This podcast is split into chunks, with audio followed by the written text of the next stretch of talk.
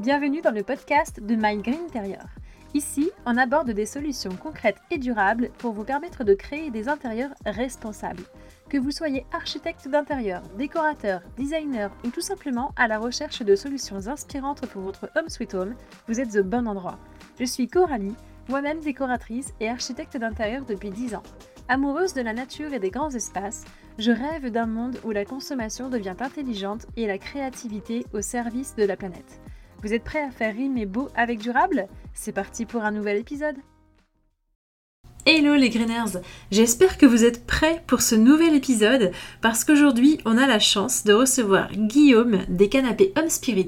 Alors Home Spirit, vous connaissez sans doute déjà la marque, ça existe depuis des années et des années, mais est-ce que vous connaissez réellement leur démarche de développement durable? Je n'en suis pas certaine. En tout cas, peut-être pas dans les détails, parce que pour Home Spirit, rien ne se jette, rien ne se perd, tout se transforme, et c'est ce qu'on va voir aujourd'hui avec Guillaume. C'est parti Bonjour Guillaume, bienvenue dans le podcast de My Green Interior.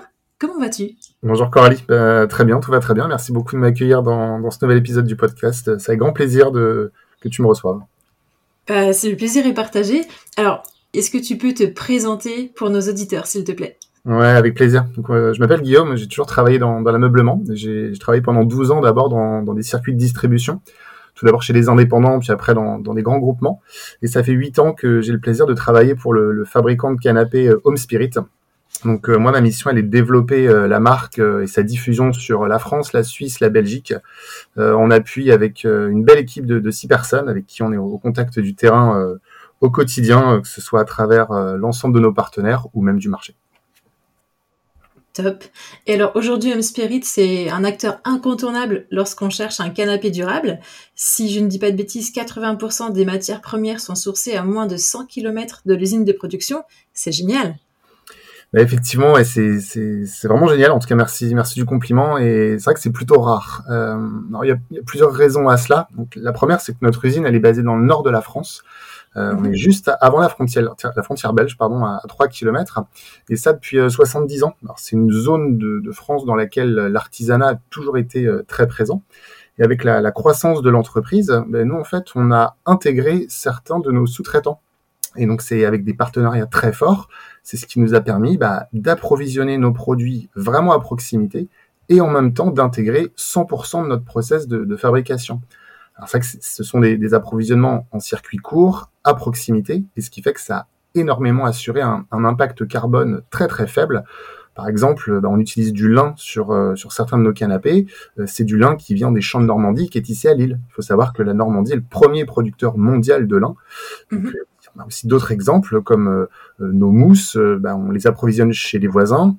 On va même jusqu'à fabriquer nous-mêmes nos propres structures en bois de canapé euh, pour éviter tout impact carbone de transport de, structures de canapé qui seraient très volumineuses. Top, c'est vraiment, c'est vraiment génial.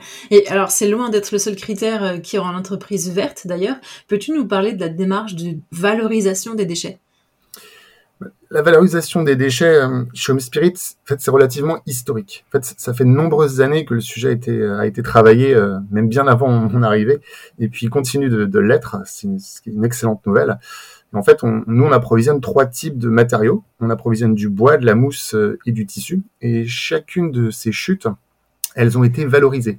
Il faut savoir que la mousse, c'est un matériau qui, hélas, euh, n'est pas recyclable et qui est destiné à l'enfouissement, ce qui est juste un, drame écologique euh, si on ne se pose pas les, bonnes questions.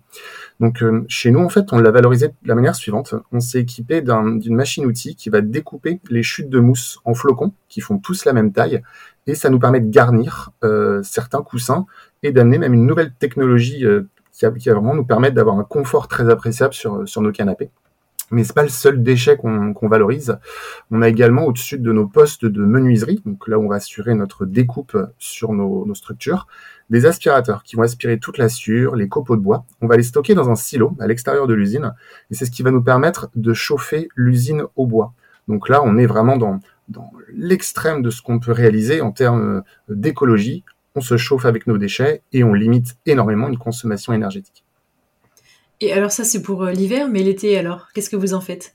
Alors l'été, effectivement, c'est des, on va plutôt effectivement le destiner à, un stockage. Lorsqu'on a fini ce stockage et lorsqu'on sera éventuellement en surproduction, euh, en fait, on va redistribuer ces, ces déchets à notre fournisseur de panneaux de particules, qui lui va remélanger ces copeaux de bois pour nous refournir effectivement des, panneaux. Et euh, ces démarches-là de développement durable, euh, nous, on les a pas engagées euh, il y a 2-3 ans. Ça, chez nous, ce sont des engagements qui existent maintenant depuis plus de 20 ans. Oui, donc c'était quand même hyper en avance. Et alors, d'où, est venue cette idée de, valorisation des déchets? Parce que la vision du PDG, j'imagine, qui était avant tout de réduire ses coûts, mais euh, finalement, c'est un petit peu la, recherche de, de, tout chef d'entreprise, sauf qu'il a eu la bonne idée de, d'allier l'écologie à l'économie. Donc, on pourra peut-être parler d'éconologie. Qu'est-ce que tu peux nous dire de ça?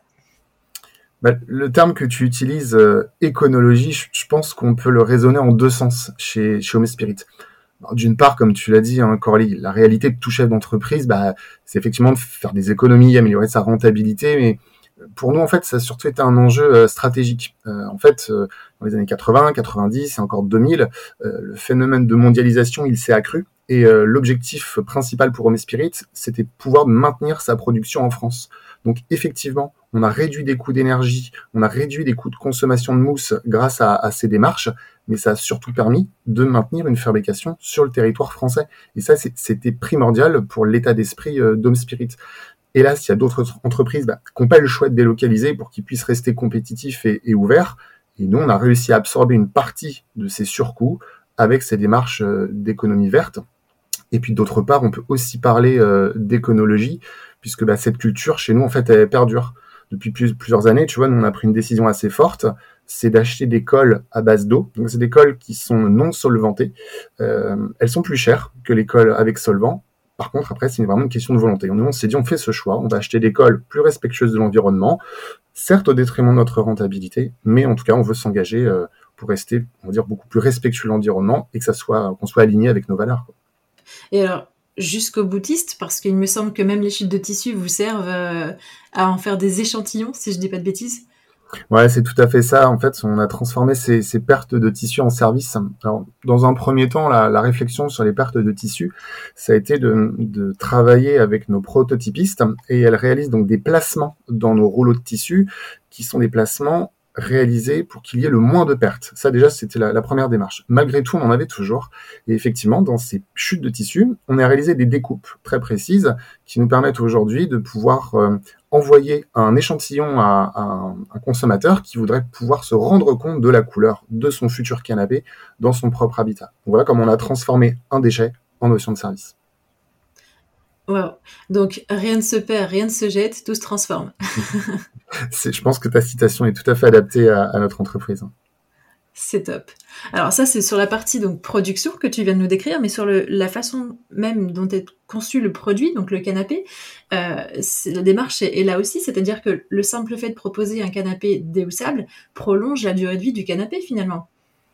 Bah, c'est vrai que l'aspect déhoussable, euh, oui, ça prolonge énormément la durée de vie. Dès qu'on parle de déhoussable, on pense tout de suite à l'entretien de son canapé. Alors c'est vrai que pour nous, euh, bah, quand on va pouvoir déhousser un canapé, un consommateur va pouvoir euh, le porter à nettoyer et ensuite le, le rehausser.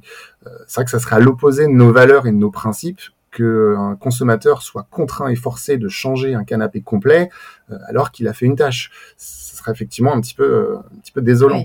Et, c'est vrai que bah, dans le cas où, par exemple, cette tâche, elle serait même irrémédiable, ou si jamais la couleur n'est plus au goût euh, d'un consommateur, bah, nous, on peut refabriquer uniquement la housse du canapé. C'est vrai qu'on est quand même dans un marché où, les tendances, elles évoluent très très vite. Elles nous poussent, nous, à supprimer des références pour créer de nouvelles références, pour rester à la page. Et la particularité qu'on va avoir, c'est que nous, nous allons archiver tous nos plans de découpe et de fabrication de, nos housses, ce qui fait que grâce à cet archivage, bah, on est en mesure de refabriquer la housse d'un canapé qui ne serait plus en collection. Et c'est ce qui fait que un consommateur qui a acheté un produit chez nous, par exemple, euh, depuis 10 ans, il a la possibilité de recommander une housse, même si le produit n'est plus en collection. Top. Et alors, cette histoire de housse, euh, ça fonctionne super bien pour l'histoire de la tâche, mais enfin, il n'y a pas que la housse qui a été pensée de cette façon-là, c'est-à-dire que vous avez vraiment conçu le canapé tel une voiture sur laquelle on va pouvoir venir changer des pièces sans changer de voiture à la moindre pièce usée finalement. Ouais, c'est une belle comparaison parce qu'effectivement, euh, on va pas changer de, véhicule si on, a un pneu qui est crevé, on va remplacer le, pneu. Et ça, effectivement, on le fait plutôt pour des raisons économiques. Mais en fait, on pourrait avoir ce même raisonnement aussi pour des raisons éconologiques. Hein, je reprends le terme que tu as utilisé tout à l'heure.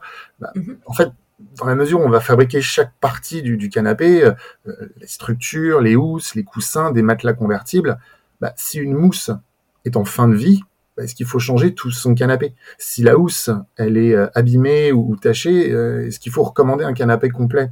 Bah, Chez nous, la réponse c'est non. En fait, pourquoi les jeter? En fait, il nous suffit à nous de relancer la confection de la partie qui a remplacé et l'utilisation du canapé, bah, elle peut continuer. Hein.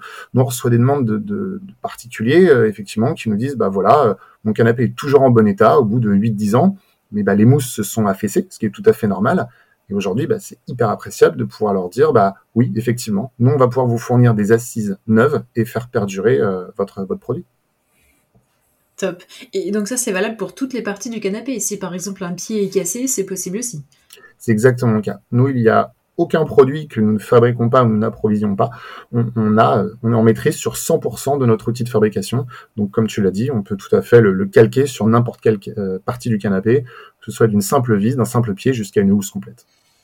Et, alors, comment ça se passe pour euh, le client finalement? Parce que, euh, admettons, là, on parle des housses. Euh, les housses, bon, ça ne doit pas être très compliqué à remettre si vous lui renvoyez une nouvelle housse. En revanche, pour le reste, comment ça se passe? Est-ce que le canapé doit être renvoyé à l'usine? Ou est-ce que vous envoyez les pièces directement au client avec une facilité de remontage par le client lui-même?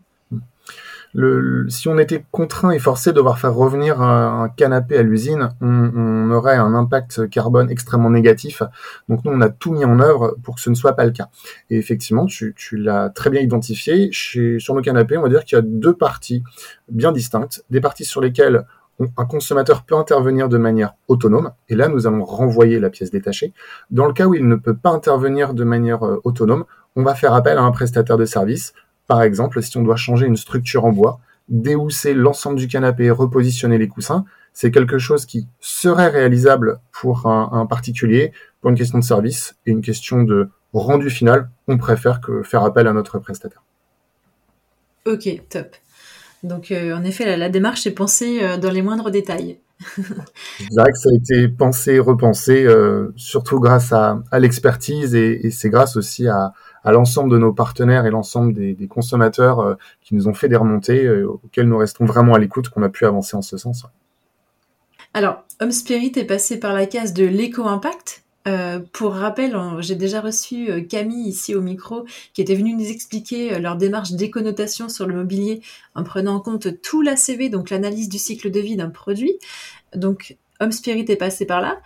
Qu'est-ce qui est ressorti de cette expérience pour les canapés Home Spirit?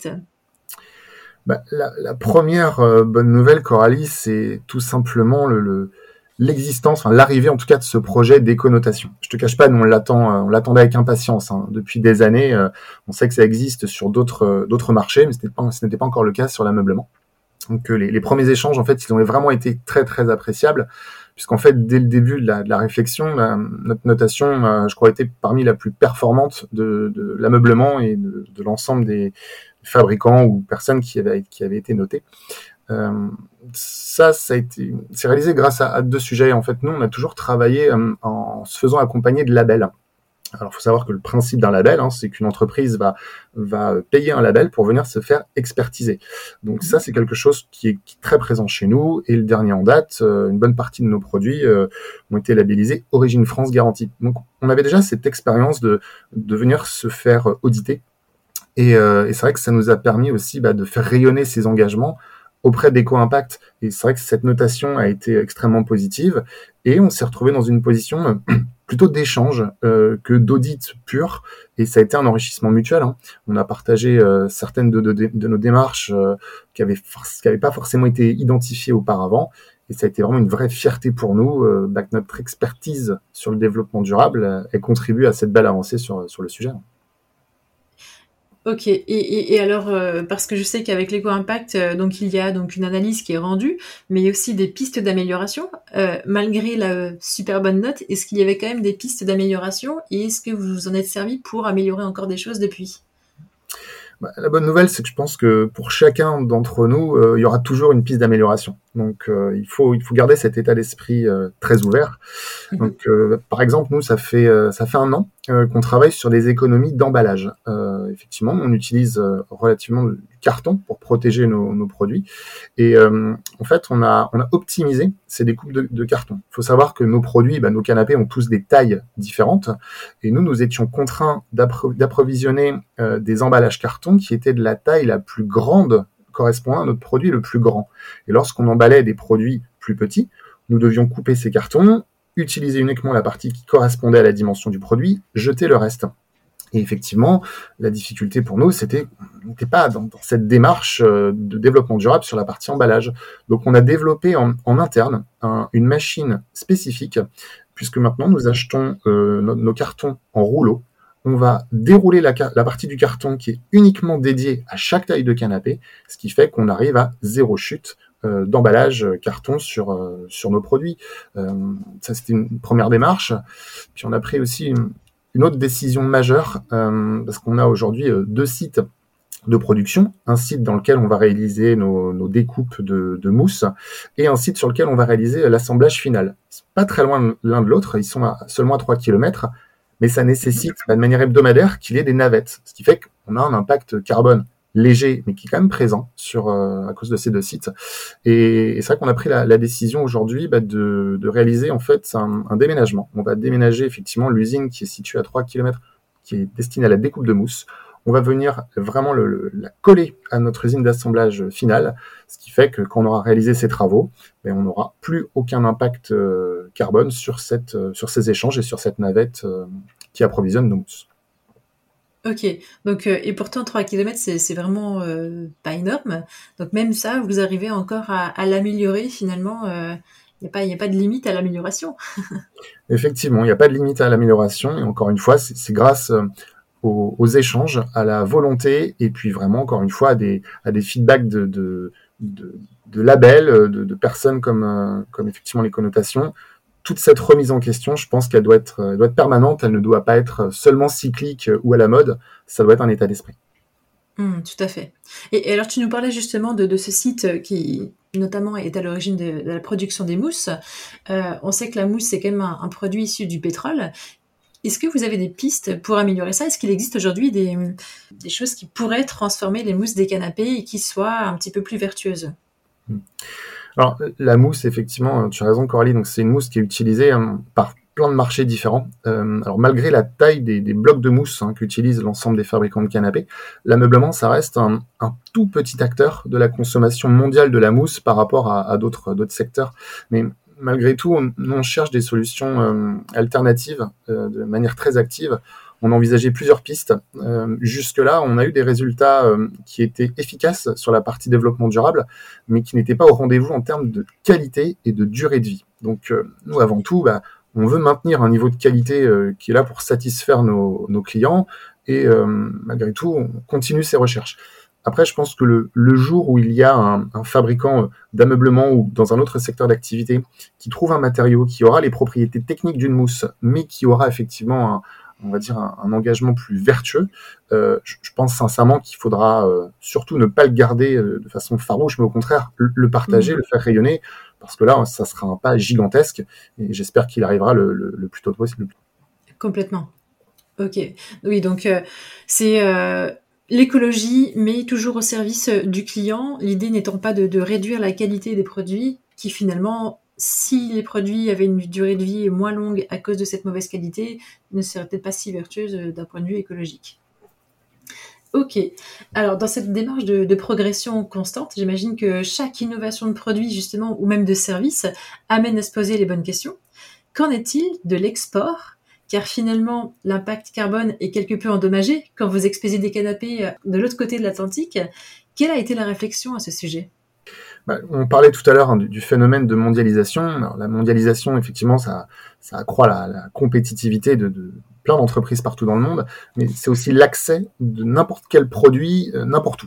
Donc c'est vrai qu'il y a des millions de conteneurs euh, qui, qui, transportent euh, des canapés fabriqués partout dans le monde et qui sont envoyés eux-mêmes partout dans le monde. Quoi quoi qu'on peut faire, enfin dans tous les cas, ces conteneurs ils vont continuer à transiter.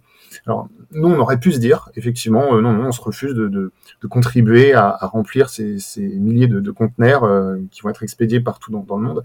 Nous on a eu une autre démarche, on a eu une autre réflexion, on s'est dit mais en fait il faudrait qu'on laisse le choix aux consommateurs. On s'est dit mais à ce moment-là transportons des produits respectueux de l'environnement. Euh, si un, client en Amérique du Sud qui peut faire le choix d'acheter un produit éco-conçu en France grâce à Home Spirit plutôt qu'à un autre produit, bah, c'est un vrai pas vers le développement durable. Autant transporter des produits vertueux. Voilà la réflexion qu'on a eue. Et alors, est-ce qu'on pourrait imaginer, par exemple, que Home Spirit transporte ses canapés de façon démontée, de sorte à limiter la place dans les cargaisons et donc forcément à limiter l'impact carbone du transport? C'est notre piste de réflexion. Effectivement, euh, on, on continue de transporter des produits monter.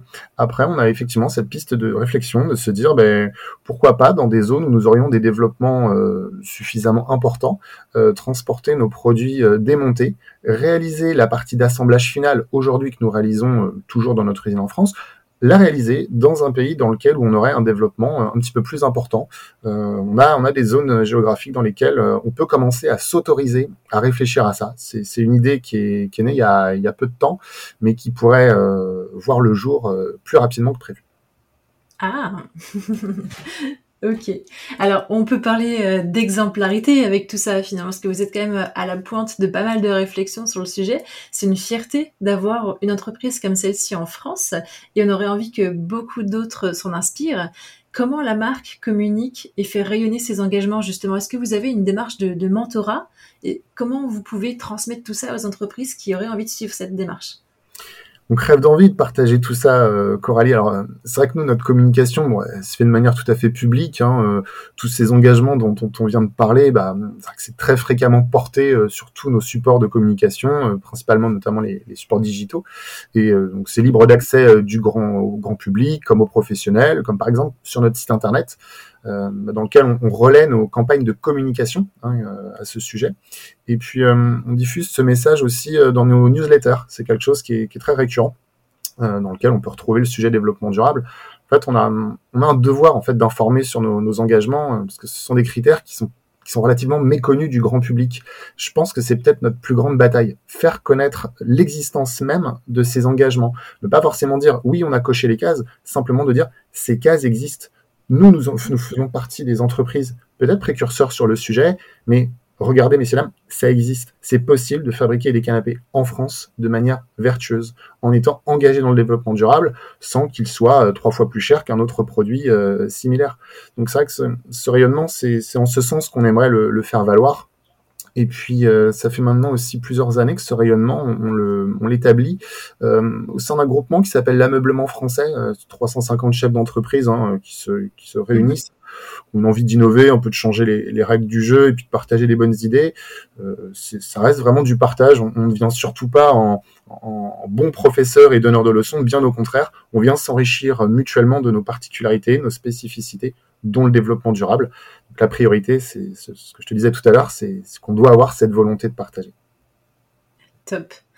Et alors, euh, dernière question pour, euh, pour conclure. Quelle est la prochaine étape pour Home Spirit? Bah, y, a, y, a, alors, y en a, ouais, il y en a plutôt, il y en a deux. Il y a deux grandes étapes, euh, celle dont, dont, je te parlais tout à l'heure, donc le, le, regroupement de ces deux sites de production. Alors pour nous, ça c'est une très très grande étape. Mm -hmm. C'est un projet effectivement de des travaux à peu près un, un an et demi, donc euh, il nous permettra de réaliser aussi par la même occasion euh, bah, notre tout premier showroom en France. Donc c'est pour nous, ce sera une, une double en grande étape, en grande étape. Et puis bah, puis au-delà d'une étape, je pense que l'enjeu majeur pour l'avenir d'Home Spirit, euh, ce sera de poursuivre notre, notre croissance euh, à l'export, par exemple, mais de le faire toujours en, gardant cette performance sur le développement durable, ne pas tomber dans, dans, des tentations ou des travers euh, de rentabilité au détriment du développement durable. Je pense que, voilà, encore une fois, au-delà d'une étape, ce sera, sera peut-être le plus grand enjeu. Génial. Bah, merci beaucoup Guillaume euh, de t'être prêté au, au jeu euh, de, de, cette, de cette interview. C'était vraiment excellent. Euh, J'aime beaucoup la démarche de, de Home Spirit et, et j'espère qu'il y a encore de, de, belles années et de belles évolutions à venir pour, euh, pour ces canapés et que d'autres s'en inspireront en tout cas. Donc merci à toi et à très bientôt. À très bientôt Coralie et merci à toi de nous avoir pu donner l'occasion de partager ces, ces beaux engagements. Avec plaisir. Au revoir. Au revoir. Et voilà les amis, cet épisode est déjà terminé.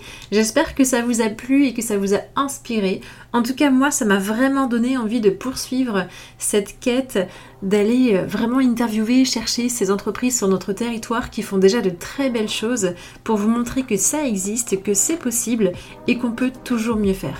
Sur ce, je vous invite vraiment à liker, commenter et partager cet épisode au plus grand nombre autour de vous pour que la démarche prenne sens et je vous dis à très bientôt pour un nouvel épisode.